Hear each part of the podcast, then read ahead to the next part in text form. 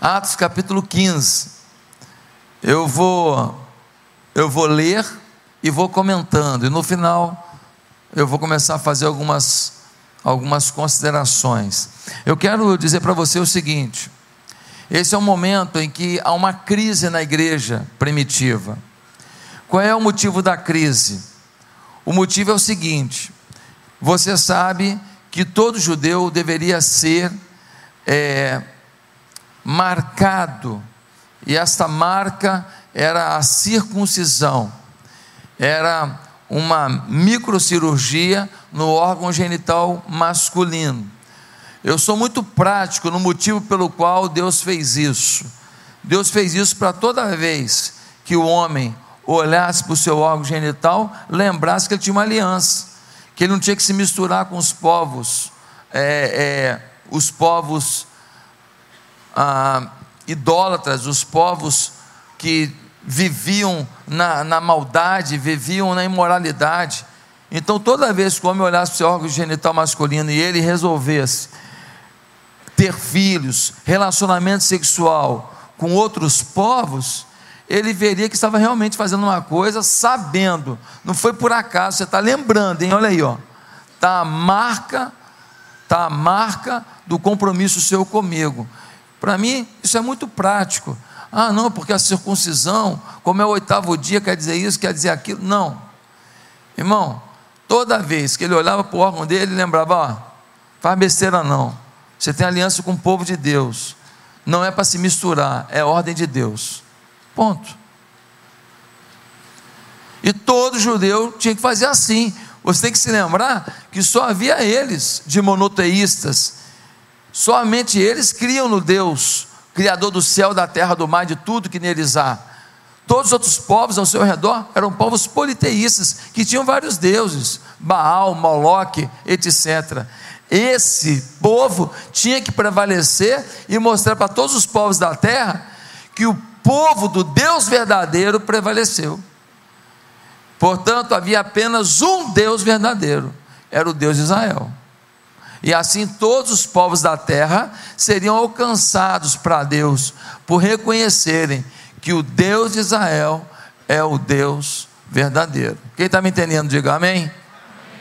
Então dá uma olhada agora o seguinte: começa a se converter gente de outros povos são os povos gentios. Os povos que não são judeus, a Bíblia chama de povos gentios. Esses povos começam a se converter.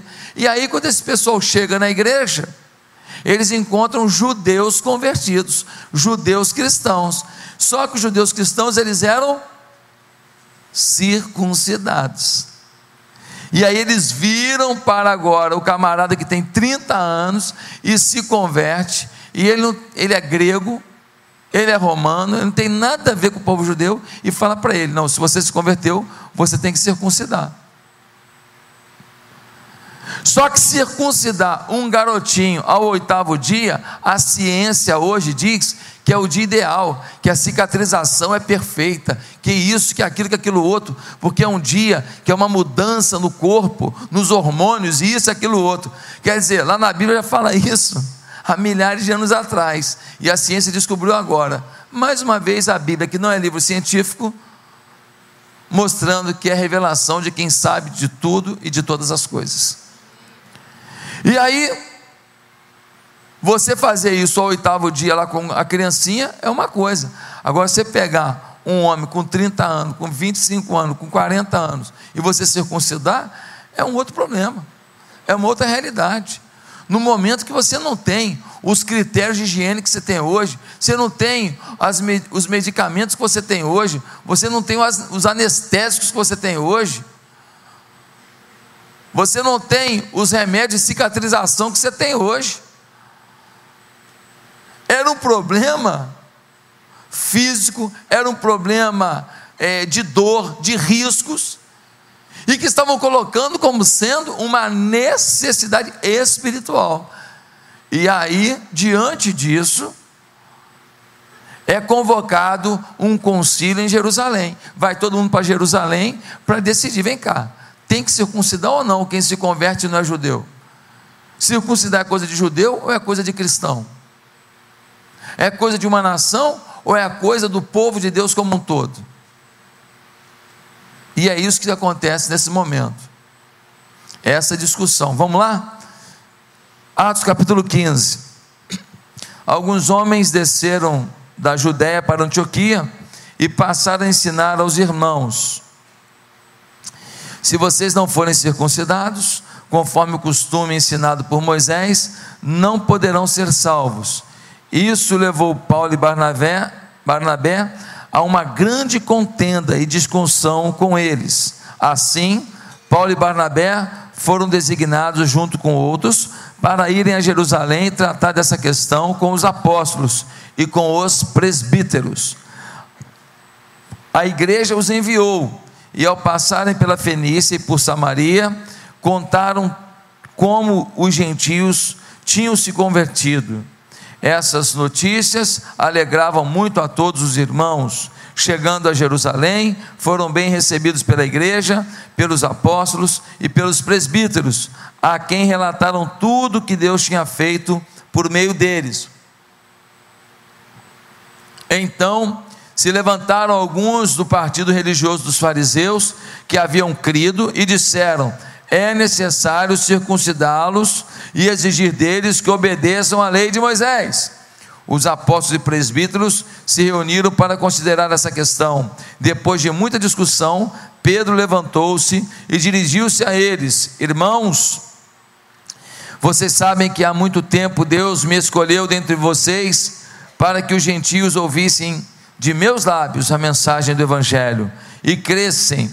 Deus, que conhece os corações, demonstrou que os aceitou, dando-lhes o Espírito Santo, como antes nos tinha concedido. Ele não fez distinção alguma entre nós e eles, visto que purificou os seus corações pela fé. Então, por que agora vocês estão querendo tentar a Deus?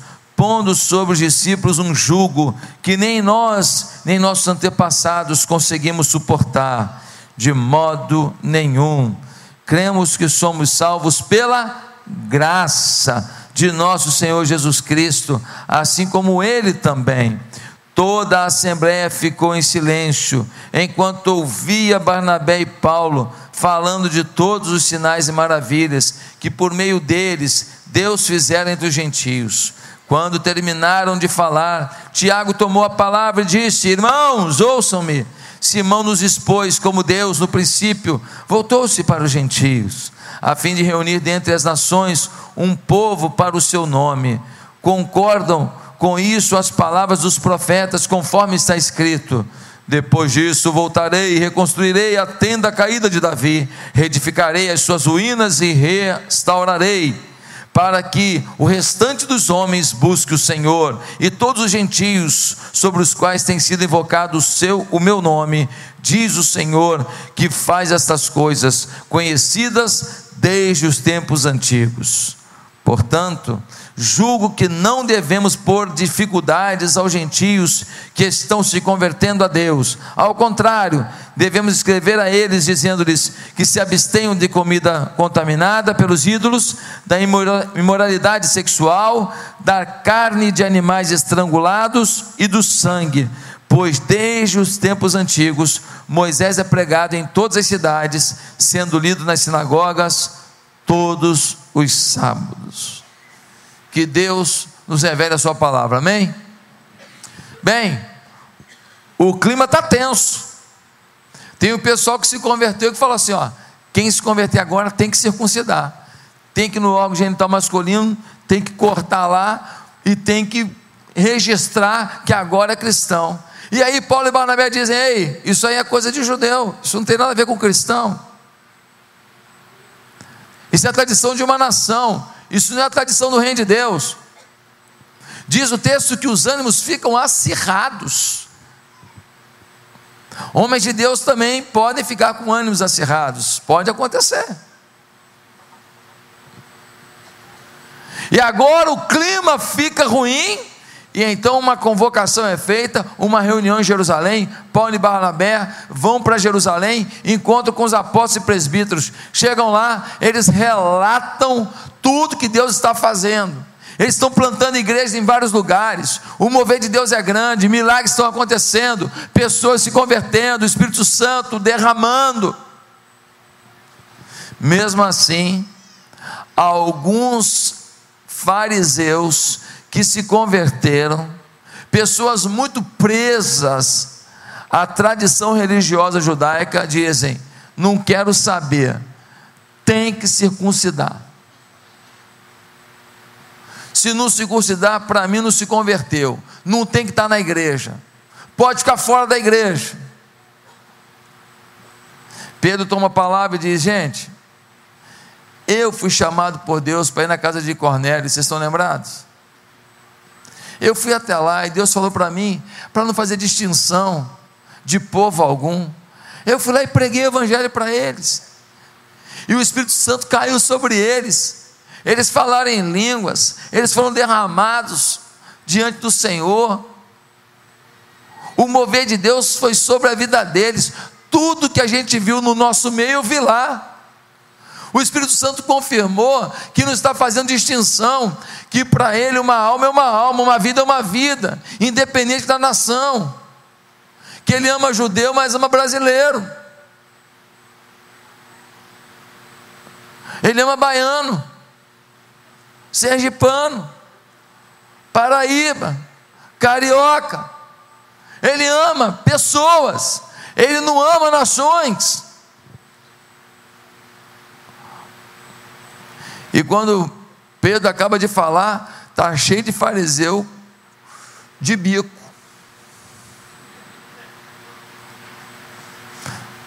Vem Tiago, toma a palavra. A impressão que eu tenho é que Tiago era mais ou menos assim o, o homem que está fazendo o registro da reunião. Ele fala: Olha, eu estou vendo aqui tudo que Pedro está falando e eu queria dizer uma coisa para vocês. Tudo que ele está falando bate com o que os profetas disseram. Os profetas disseram que Israel seria a bênção para todo mundo. Os profetas disseram que todos os povos se curvariam diante do trono de Jesus Cristo. Os profetas disseram que todos reconheceriam que o Messias é o Filho de Deus, é o Salvador, é a esperança do mundo. Portanto, nós não temos que botar esse jugo de circuncidar, porém, devemos orientá-los que eles se abstenham de alguns tipos de carnes, que eles deixem a imoralidade sexual, porque esse tipo de atitude não vai ser bom para a igreja. Eles chegam a um consenso, e mandam uma carta. Essa carta vai para a igreja de Antioquia, que é a igreja que começou o projeto missionário pelo mundo e depois é espalhada entre os cristãos do mundo inteiro, dizendo: não cobrem a circuncisão da carne, apenas cobrem a circuncisão do coração. A aliança não é no órgão genital, a aliança do homem com Deus é no seu coração. A gente fala de circuncisão e parece uma coisa distante da gente. Mas talvez devêssemos falar em batismo. Quantas pessoas que se batizam e não mudaram de vida? E quantas pessoas que a gente fala se batiza e ele ainda não mudou de vida? E ele continua sem aliança, mas ele cortou lá ele fez a circuncisão dele, ele fez o batismo dele, ele fez um ato cerimonial, só não fez no coração. Meus amados, esse é o momento de crise. E nesse momento de crise, a igreja teve que tomar uma decisão. E a igreja tinha que tomar uma decisão espiritual, porque essa decisão impactaria a pregação do evangelho por todo o mundo. Essa decisão ia influenciar a vida de pessoas em todo o mundo. O camarada lá, não sei da onde, ele ia se converter, alguém ia falar para ele: tem que fazer uma cirurgia. Se a decisão fosse circuncide todo mundo, o camarada ia ter que fazer uma cirurgia só porque se converteu. Hoje é fácil falar assim, não, que bobagem, tem que circuncidar quem não é judeu. Mas naquela época era algo muito crítico. As pessoas que estavam convertidas na igreja, eles eram judeus. Era a coisa mais importante da história deles, era a marca de Abraão na vida deles. É nesse momento de uma decisão muito séria, de um impacto muito grande, de um impacto que vai muito longe, que a gente precisa do Espírito Santo. Tem muita decisão na minha vida que talvez eu não ouvi o Espírito Santo. Tem muita decisão na sua vida que provavelmente você também não ouviu o Espírito Santo. Algumas dá para contornar, algumas nunca mais a gente resolve, sim ou não? Por exemplo, alguém que foi a um lugar e morreu lá, e todo mundo falou: não vá que é perigoso esse não tem mais como contornar. Meus amados, o que aprendemos sobre uma visão espiritual para as nossas decisões? Se você quer decisões pelo Espírito Santo, preste atenção nos ensinos de Atos, capítulo 15. Primeiro, uma visão espiritual para as suas decisões envolve não condicionar a revelação bíblica aos seus costumes. Não condicionar a revelação bíblica aos seus costumes. Dá uma olhada no versículo 5. Então se levantaram alguns dos partidos, partido religiosos dos fariseus, que haviam crido, e disseram: é necessário circuncidá-los. Eles falam isso depois que Paulo e Barnabé contaram de gente que foi curado de paralisia, de gente cega que voltou a ver, de gente surda que voltou a ouvir. Depois que eles contaram de multidões numa cidade totalmente entregues a Deus. Depois eles contaram do avivamento que aconteceu em certas cidades.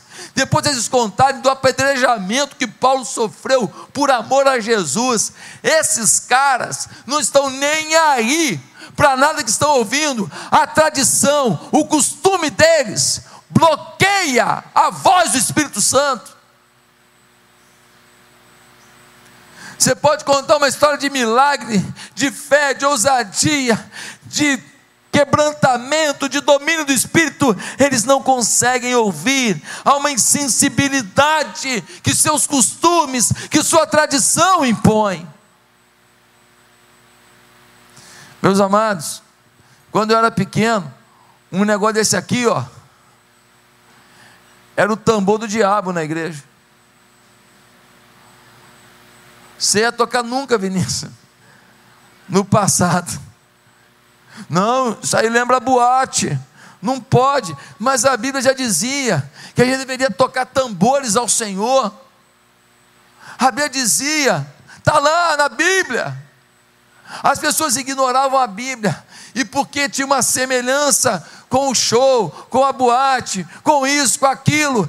Olha, não é de Deus, não é de Deus. Olha aqui, que coisa horrível. Guitarra. Guitarra. Muitas igrejas não aceitavam guitarra, era só piano, como se não tocasse piano na boate também, ué. A Bíblia dizendo que tudo quanto tem fôlego louva ao Senhor, que a gente deve usar tudo quanto é instrumento para adorar o Senhor, mas alguns definiram demonizar instrumentos. E a igreja abriu a mão disso. Queridos irmãos, será que sua forma de viver, sua condição, sua tradição, seu costume rouba de você algumas coisas? O que, pastor? Por exemplo, será que seus costumes roubam de você uma visão do sobrenatural? Para muitos, sobrenatural é coisa do tempo da Bíblia. Não, pastor, eu acredito. Você diz que acredita, mas você vive como se tudo fosse natural. Você não faz nada pelo sobrenatural. você não entra em empreitada nenhuma pelo sobrenatural. Você não se expõe a nada pela fé no sobrenatural. Tudo para você é no natural. Você diz que crê no sobrenatural, mas sua vida é limitada ao natural. Será que seus costumes roubam de você uma visão de cura? Quando você ora por um enfermo, pastor, mas eu já orei por tanto enfermo, não aconteceu nada. Então eu não acredito muito mesmo, não. Claro, porque você sempre orou errado. Porque você sempre orou com a derrota. Você sempre orou dizendo: Olha, eu estou orando aqui porque tem que orar, né? mas assim, sei que não vai dar em nada. Mas vou orar, né? Fazer o quê? Tem que orar? Nunca você orou como aquele que cruza na área e corre para o meio de campo para comemorar o gol, sabendo que alguém vai cabecear para dentro do gol.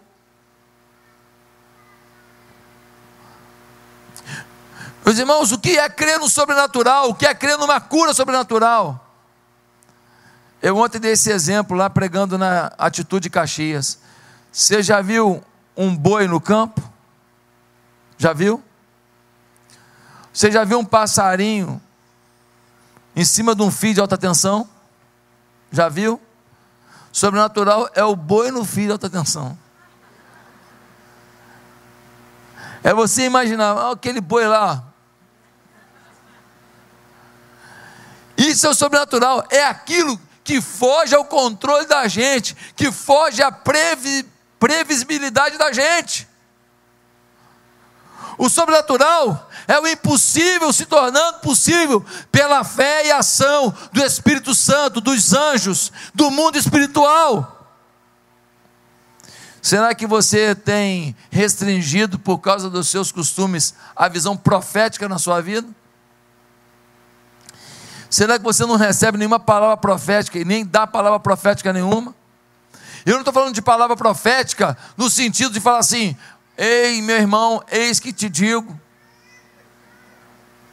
Eu estou falando de, dessas coisas que são é, já orquestradas, que já são assim, meio que viciadas. Não, eu estou falando de uma coisa genuína, em que você olha para uma pessoa e você sente o fluir de Deus, e você ora sobre aquilo, e você sente, fala isso, e você comunica para alguém movido pelo Espírito Santo. É disso que eu estou falando. Que eu estou falando não é de alguém vem e fala assim: Deus manda te dizer que tem uma grande promessa na tua vida. Eu falo, ah, e aí? Porque se eu acreditar que Deus não tem promessa na minha vida e que ela é grande, eu tenho que rasgar a Bíblia. Porque para começar que o céu é uma promessa violenta, grande demais, e é para mim. Então não estou falando de conversa fiada, eu estou falando de eu ouvir muitas vezes alguém dizendo uma coisa de maneira muito sábia, muito honesta, que é uma voz profética na minha vida, eu ignoro isso. E porque eu ignoro, eu não vivo. Quantas palavras proféticas foram liberadas aqui durante essa campanha toda? Quantos milagres aconteceram?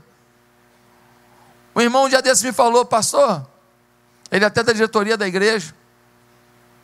Falou, pastor, eu me propus a dar um valor X. Chegou um comunicado da Caixa Econômica para mim, dizendo: você não quer aplicar o dinheiro do fundo, que o resíduo do fundo, não sei o que lá, tal, tal, tal. Ele tinha limpado, ele não imaginava que tinha aquele outro dinheiro lá. E 10% desse valor que ele tinha do resíduo lá era a proposta dele. Ele tinha 200 mil lá e ele tinha se proposto a dar 20 mil reais. Era o dízimo. Falou, pastor, a Caixa Econômica me mandou uma carta. Nunca mandou carta para nada, mas como eles queriam aplicar o meu dinheiro, eles me avisaram isso. E eu fui lá, peguei, dei, não fez diferença nenhuma no meu orçamento. Tranquilo, já era meu, mas eu nem lembrava desse detalhe. Para mim era dinheiro que estava preso.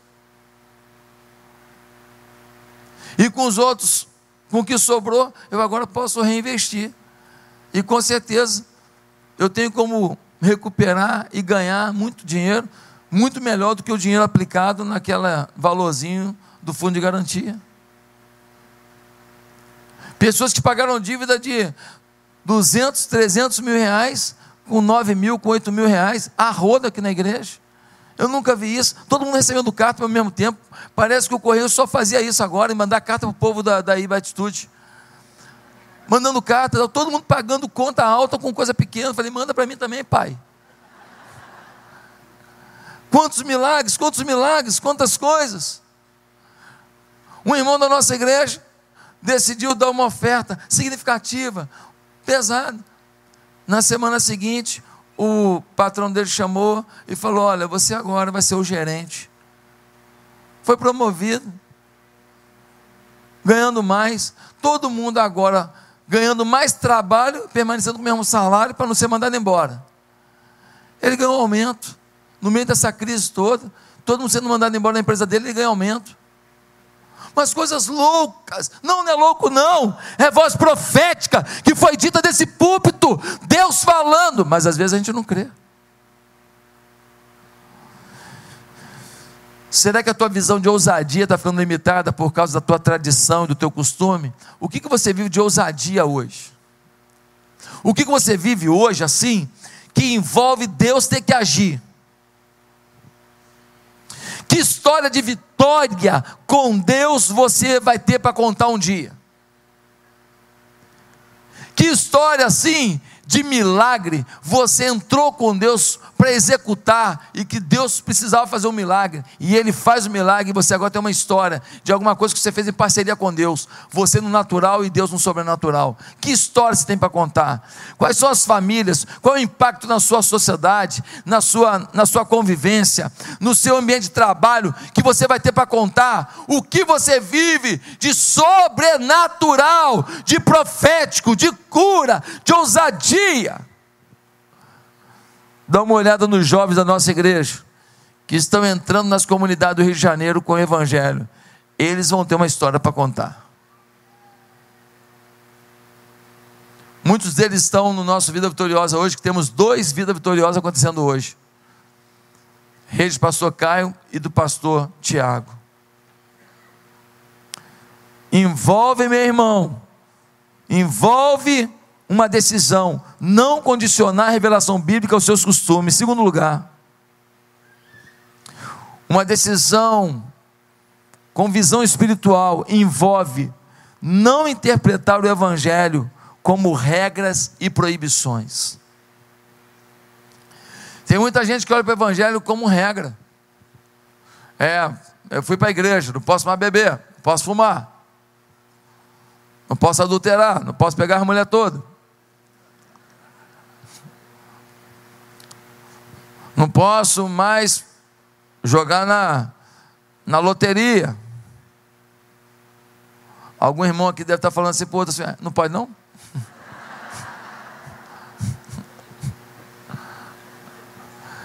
A loteria é jogo de azar. Né? Para você ganhar, tem que todo mundo perder. Se você ganhar na Mega Sena e todo mundo ganhar, e você botou lá 100 reais, você vai trazer para casa provavelmente uns 50 reais, porque o governo tirou 50% de imposto. Então só tem graça ganhar se os outros perderem. Por isso que é um jogo de azar. A sorte de um é o azar de uma multidão. Por isso que a gente não joga um jogo de azar. Mas para muita gente é um reducionismo. Evangelho para eles é não. Quando o evangelho na verdade é sim. Evangelho não é não. Dá uma olhada no versículo 10. Pedro testemunha no versículo 10 o seguinte: Então, por que agora vocês estão querendo tentar a Deus, pondo sobre os discípulos um jugo que nem nós mesmos antepassados conseguimos suportar? Pedro vai dizer: Ei, gente, vocês querem botar jugo sobre as pessoas? Pedro está dizendo: Ei, evangelho Evangelho não é julgo, evangelho não é obrigação, não é proibição. Que história é essa? Muita gente vê a vida cristã como a história do não pode. Ei, a vida cristã é a história do pode. Pode crer no milagre, pode crer no amanhã, pode se sentir amado quando a família não te amou, pode sentir a glória de Deus quando ninguém acreditou em você, pode dar a volta por cima quando todo mundo desistiu de você, pode ter a vida eterna, mesmo que nesse mundo você passou privações. É a história do sim e não a história do não. Tem muita gente que acha que a vida cristã é ficar lutando contra o pecado. E aí, pecado, vou te vencer uma hora, pecado. Ai, pecado, hoje eu não aguentei. A vida cristã não é uma luta contra o pecado, a vida cristã é uma rejeição pelo pecado, porque a alegria de não viver no pecado é tão grande, é tão poderosa, é tão gostosa, que a gente começa a não desejar certas coisas que antes era o nosso doce predileto. Eu começo a ouvir música, eu começo a orar, ler Bíblia, eu começo a me encantar com as coisas de Deus, e aí já não tem mais graça a pornografia. Já não tem mais graça ficar mandando recado para amante e tendo que apagar e com medo de receber um recado e, e ver na tela. Não tem mais graça ficar tentando fazer xerox escondida no trabalho, às custas do patrão e correndo o risco de ser visto para economizar o valor de um livro. E daqui a pouco corre o risco de ser taxado como uma pessoa desleal, ladra, por causa de 25, 30 reais. Perde a graça, essas manias bestas que mancham a nossa conduta por pouco. Perde a graça. Perde a graça contar uma história que no final você tem que contar 10 mentiras para poder validar aquela história. Você começa com uma mentira, vira 10.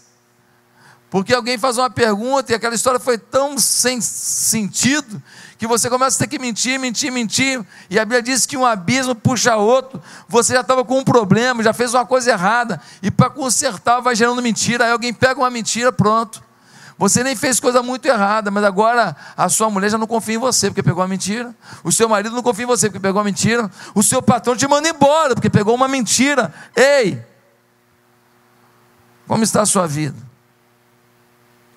Você vive uma vida de não ou uma vida de sim? Tudo bem que a Bíblia diz que nós temos uma batalha, uma batalha espiritual.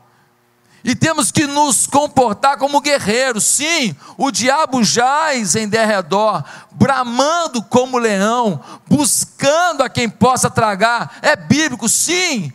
Só que o diabo não aguenta ver um crente de joelho. O diabo não suporta ver uma boca que adora. O diabo não aguenta ver uma mão que se estica para abençoar. Toda vez que eu desfruto do Espírito, desfruto de Deus, me alegro em Deus, vou caminhando para a luz, as trevas são reduzidas. Quanto mais para a luz eu vou, menos trevas há em mim. Não que eu vou parar de ser tentado, não, não é isso, mas eu estarei muito mais forte. Uma vez eu conheci um irmão que tinha vindo de muitos anos de espiritismo. Muitos anos, talvez seja o caso de alguém aqui. E eu estava conversando com aquele irmão, e aquele irmão, ele falava que ele estava num lugar, e aí ele estava sentado, aí apareceu um demônio. E apareceu em outro lugar, ele foi, tinha um cara com a capa preta, e um chapéu preto, e uma bota preta. Depois ele foi em outro lugar e ele viu uns demônios correndo, não sei o que. Eu falei, meu Deus do céu, cara. E ele falando que ele tem uma visão espiritual muito aberta e que Deus fala muito com ele e tal. Eu falei, meu irmão, eu não quero ter essa visão aberta, não. Eu falei para ele, falei, irmão, não quero ter, não. Irmão, deixa eu te falar. Você está mais para espírita do que para evangélico nesse momento, porque você está vendo espírito tudo quanto é lugar. Com todo respeito. Eu respeito qualquer pessoa, de qualquer religião, mas deixa eu te falar. Você é de lá, é de cá, de onde você é? Você vê demônio o tempo inteiro, rapaz. Eu estou querendo ver Jesus, rapaz. Quem vê demônio? Eu estou querendo ver uma torta de nozes. Uma picanha fatiada, você está doido? Não, você quer ver demônio, rapaz? Não, porque, não, porque aí eu confronto. Meu irmão, tem que confrontar sem ver. Só de falar assim, aqui ó, está carregado. Eu me lembro quando eu desci em Moçambique, que a gente aterrizou em Moçambique, realmente tem uma carga no lugar. Uma cidade que eu fui chamada Beira, tem uma carga no lugar. Você sente que é um lugar carregado. São feiticeiros. Os feiticeiros lá, sabe como é que eles fazem? Eles, eles enfeitiçam animais, cobras. E mandam a cobra em um lugar para matar uma pessoa manda a cobra num lugar roubar alguma coisa daquela pessoa. Você fala assim: ah, pastor, não acredito. Olha, tudo quanto é missionário lá contou isso para mim. A cobra vai lá, pega uma carteira e traz para o feiticeiro. É coisa de doido. Aqui no Brasil, falar nisso, falar, ah, tá de piada. Tudo bem. Mas lá, os missionários lá, quando eu fui lá em Moçambique, todo mundo contou essas histórias. De bichos enfeitiçados a serviço do mal. Meus amados irmãos, eu não quero de forma nenhuma que você veja a vida cristã como privação, negação e o tempo inteiro batalha e o tempo inteiro demônio. Ei, a vida cristã é alegria, é amor, é carinho, é jogar um vôlei e rir, é perder e rir, é ganhar e rir, e rir mais ainda porque ganhou, é bom. A vida cristã é você tomar um sorvete, ou se não tiver sorvete, você vai ficar sem sorvete. E só tem a casquinha. Você mastiga a casquinha e lembra do sorvete. A vida cristã é uma alegria, apesar da luta que a gente vive. A vida cristã não é o não. Não, não, não, não, não. A vida cristã é o sim. Eu posso isso, eu posso aquilo. Eu posso andar de cabeça erguida. Eu posso ter tranquilidade. Lava jato não me pega. Ah, estou dirigindo, policial ali pode parar, não tem problema. Pode soprar. Soprei, estou tranquilo. Beleza não tem que esconder nada. Se alguém ligar lá para casa, fala para Bianca, Bianca, olha, teu marido. Ela fala: Não, meu marido não, meu filho, ele estava aqui comigo, você está enganado. Terceiro lugar, uma visão espiritual para suas decisões envolve entender que o Espírito Santo nos fala nas circunstâncias. No versículo 13, Tiago dá uma aula para a gente. Ele fala assim, gente, ouvindo o que Pedro disse, comparando com o que os profetas disseram, eu concluo que as palavras de Pedro, apóstolo Pedro, com as palavras do profeta, nos dizem que Jesus veio ao mundo para salvar todos os homens, independente da circuncisão. Que a salvação não é exclusiva de um povo, e que a gente tem que aderir a um povo para ser salvo, não. Outros povos podem se converter e receber Jesus Cristo como Senhor de suas vidas as circunstâncias. Logo, nem tudo é uma revelação por sonho, nem tudo é uma profecia, nem tudo é uma manifestação espetacular. O Espírito auxilia a sua análise das circunstâncias. Pastor, não sei se é o caso com, com o Dinho. Eu quero casar com o Dinho, mas eu não sei se é o caso. Ah, é? Que é isso roxo no teu braço aí? Ah, que o Dinho estava nervoso nesse dia. Foi um beliscão. Ah, tu está em dúvida ainda se Deus quer que tu case com o Dinho? Está te dando beliscão e tu ainda quer saber se vai casar com o Dinho. Tão bonzinho o Dinho. Gente fica perguntando para Deus que Deus já respondeu. Pastor, estou com dinheiro aí e eu não sei se eu se eu invisto no negócio aí, é mesmo? O negócio é bom? É. Com quem que é? É uma sociedade com meu primo, o João Falastrão. Pô, mas calma aí, o apelido dele é Falastrão por causa de quê? Não, o que. De vez em quando ele inventa uns negócios aí e tal. É, mas ele já montou alguma coisa? Já, já montou uns negócios aí com um monte de gente aí, mas não deu nada certo, não. Mas ele agora falou que agora vai dar certo. E como é que é essa sociedade aí? Não, é que eu tenho 200 mil. E aí ele quer que eu bote o dinheiro, ele vem com know-how. E é meio a meio. Eu falei, então com meio a meio, 100 mil já deu para ele, já é de entrada, né? Meio a meio, porque ele, tu bota o dinheiro, ele bota o know-how do falastrão, e você está com dúvida ainda. É, realmente, cara, um negócio. Você realmente precisa orar muito para Deus responder. Meus amados irmãos, olha o versículo 28. Preste atenção nesse versículo 28. Pareceu bem ao Espírito Santo e a nós não impor a vocês nada além das seguintes exigências. Pareceu bem ao Espírito Santo e a nós, a gente também pensa a gente também analisa. O Espírito Santo confirmou, mas a gente já tinha visto que não valia a pena. O Espírito Santo deu paz. O Espírito Santo é aquele que dá paz para uma decisão sua. Agora, a análise, até você ter a paz do Espírito, muitas vezes é você que faz. Você tem que analisar. Você tem que pensar. Você tem que usar a sua razão.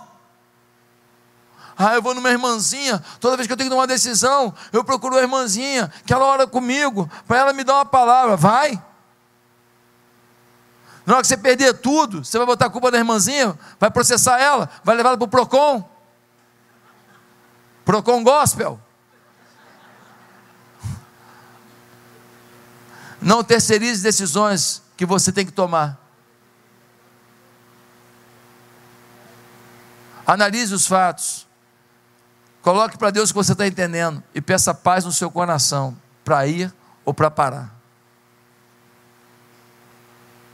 Jesus disse: João 5,17: Meu pai trabalha até agora, e eu trabalho também. Mas Jesus respondeu e disse-lhes: Na verdade, na verdade vos digo que o filho por si mesmo não pode fazer coisa alguma, se o não vir fazer o pai, porque tudo que ele faz, o filho faz igualmente, porque o pai ama o filho e mostra-lhe tudo o que faz, e ele lhe mostrará maiores obras do que essas, para que vos maravilheis. Jesus só agia quando sentia que o pai faria aquilo.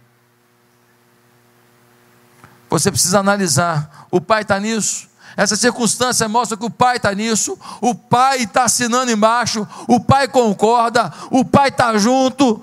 Deus costumava usar as circunstâncias para revelar a Jesus o que ele, o pai, estava para fazer.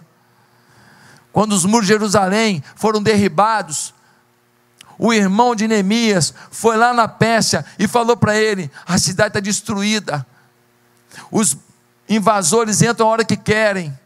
Eles estupram as mulheres, eles maltratam os velhos, escravizam as crianças. Neemias chorou, falou: Meu Deus, é minha cidade, é meu povo sofrendo na mão dos inimigos.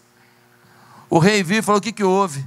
Ele podia ser até condenado se ele fala que ele está triste na frente do rei ele não tenta mentir, ele expõe para o rei: Olha, seu rei, o meu povo lá em Jerusalém está sofrendo muito, eu estava querendo ir lá para ajudá-los. Ele expõe um projeto, o rei fala com ele assim: Eu te ajudo, pode ir. Senhor abre mão de mim aqui como copeiro do rei, abro mão, pode ir. E tem mais, eu queria a ajuda do senhor, o que, que você precisa? Madeira. O rei fala: Eu dou madeira. Ele fala assim: Deus está nisso.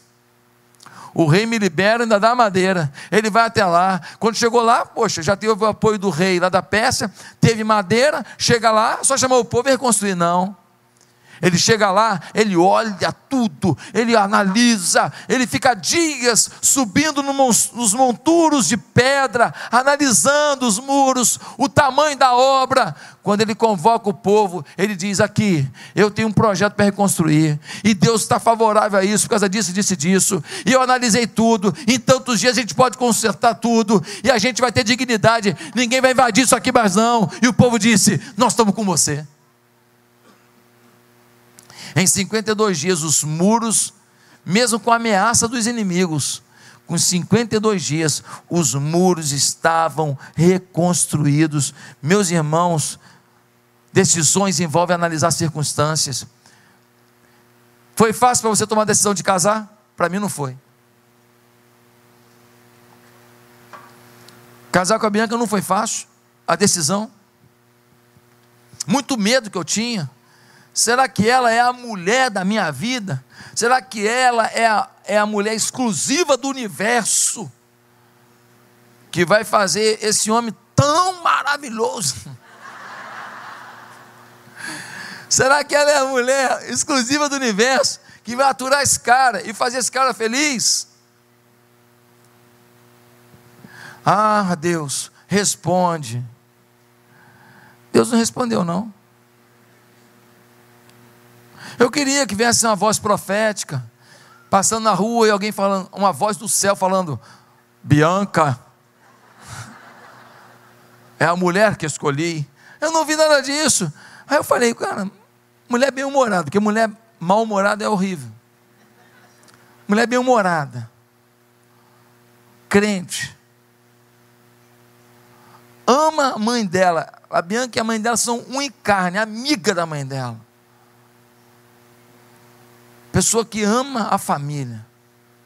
Trabalhadora. Com 17 anos, a Bianca já trabalhava numa auditoria da Previdência para ajudar a pagar a faculdade dela. Trabalhadora, crente, bem-humorada, gosto dela. Eu vou casar. Quem decidiu foi o Espírito Santo, não fui eu. Ele só me deu paz. Que quem ia casar com ela era eu, não era o Espírito Santo. Ele me deu paz. Vamos casar? Vamos casar. Então tá, vamos ficar noivo agora em novembro, vamos casar em janeiro. Já namorava há quatro anos. Vamos casar, vamos casar, vamos casar logo esse negócio logo. Resolver esse negócio. Já tinha comprado apartamento. Vamos embora. Mas no dia que eu casei, naquele dia eu tomei uma decisão. Eu tive paz para decidir conforme as circunstâncias. Mas agora, eu que estou tomando uma decisão de fazer esse casamento dar certo pelo resto da minha vida. É assim que funciona. Agora você fica um monte de moça bonita na igreja e você aí.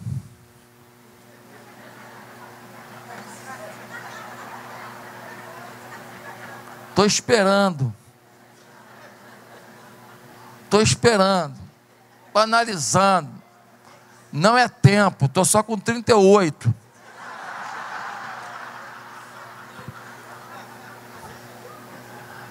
Pô, não dá, meu irmão. Crente não casa tarde. Falso crente casa tarde.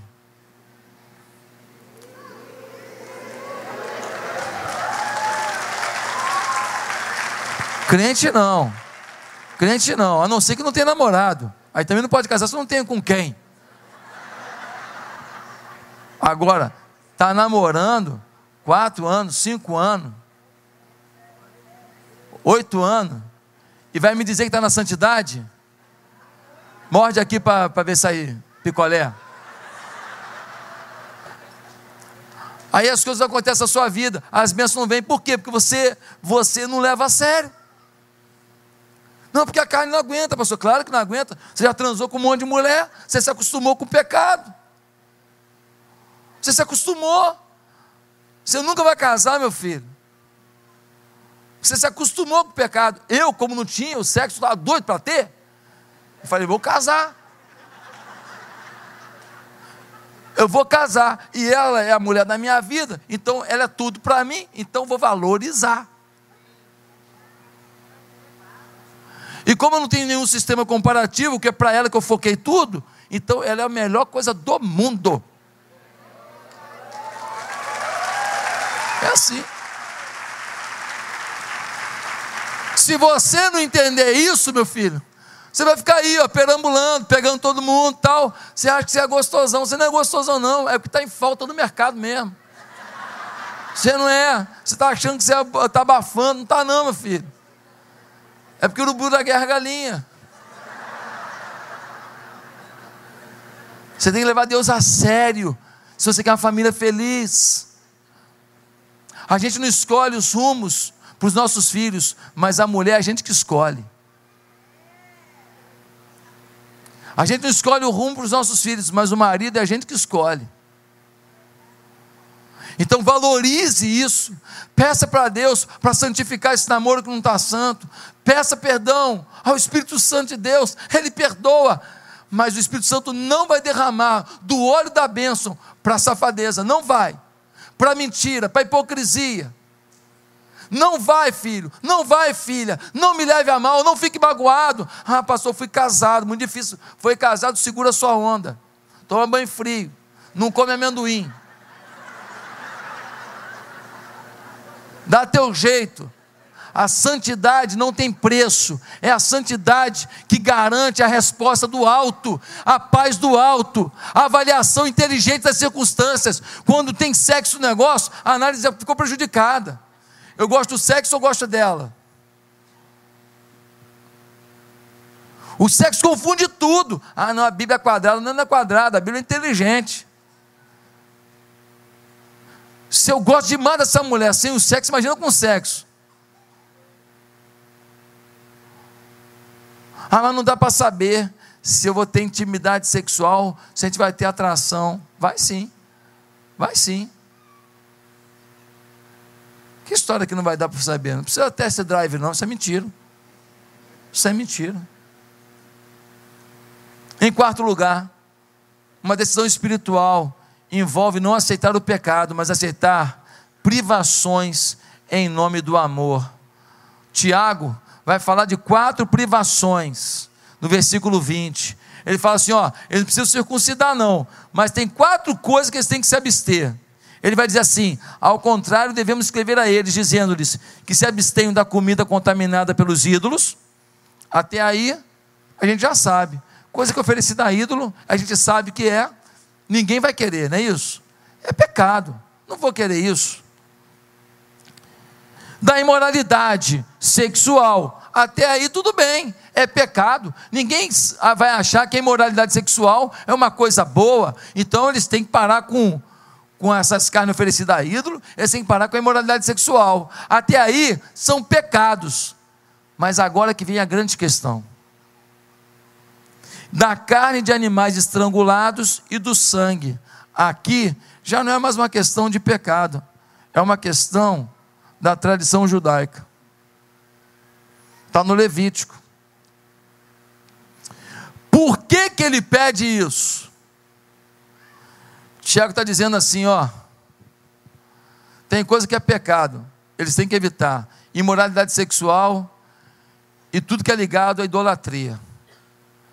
Agora, tem algumas coisas que é o seguinte: não tem que cortar nada, não tem que fazer cirurgia nenhuma, mas só que o judeu não vai conseguir sentar na mesa com outro irmão e o cara está ali comendo certas coisas que para ele são comidas que relembram a ele ofertas idólatras, que relembram a ele coisas que Moisés disse que não deveriam ser aceitas. Nessa hora, não se trata de pecado, se, se trata de uma boa convivência, se trata de respeito ao outro, se trata da gente tentar conciliar nesse momento da igreja os horizontes para que eles possam conviver harmoniosamente. E na igreja, nós temos gente que vem de várias formas de vida. Jeitos diferentes. Mas tem algumas coisas que em determinadas culturas assim não dá para aceitar. Por exemplo, se você me visse parado no barzinho aqui tomando uma cerveja no final do culto, você sai para almoçar, aí você me encontra no barzinho, eu com as garrafas de cerveja, você vai achar normal? Você vai achar legal? Fala, pô, meu pastor tira onda. Ó, tomou cinco e nem caiu.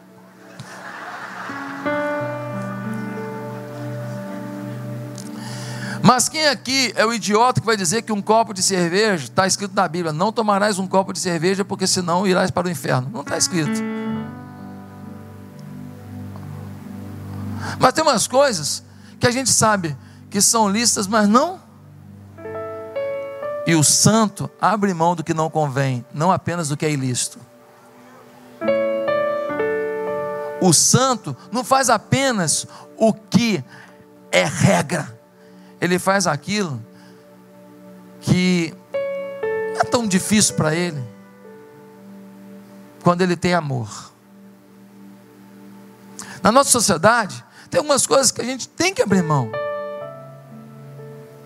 Por amor. A Bíblia diz que se você faz alguma coisa que escandaliza o teu irmão, puxa vida, vem cá, é uma coisa necessária?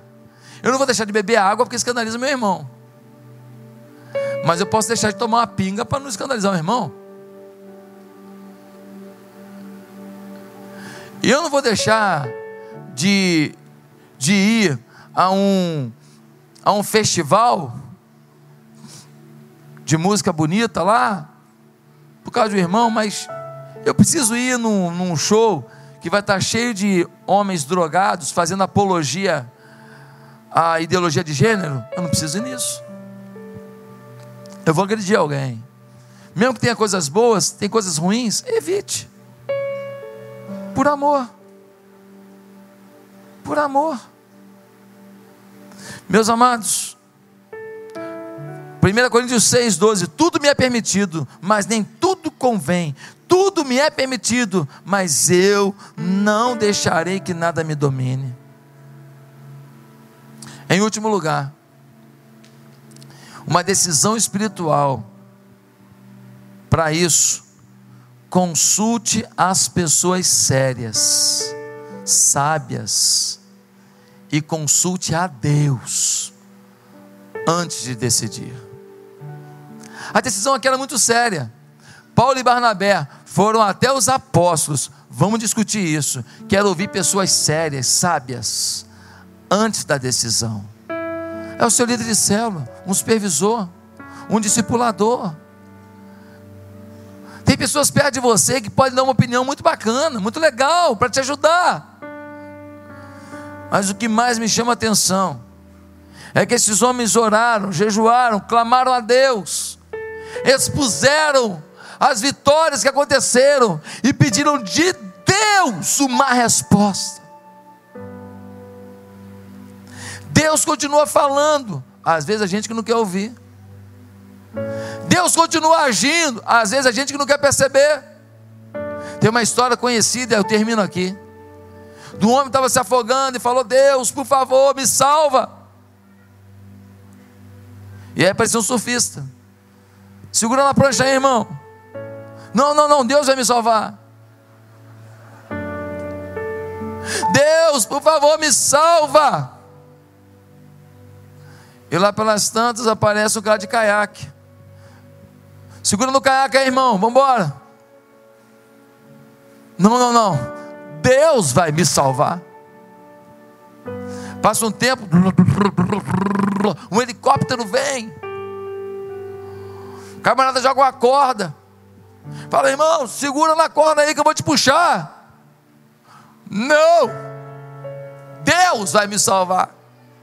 Morreu afogado. Chegou no céu, chateado demais. Imagina alguém chateado no céu. Ele chegou no céu e falou: Deus, Brincadeira, hein? Que oportunidade que o senhor perdeu de me salvar. Eu clamando, clamando com tanta fé para o senhor ir lá me salvar. E Deus falou, cara, mandei o surfista, mandei o caiaque, mandei um helicóptero.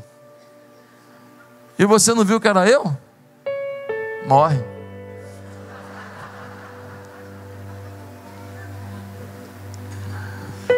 Quero concluir essa mensagem perguntando: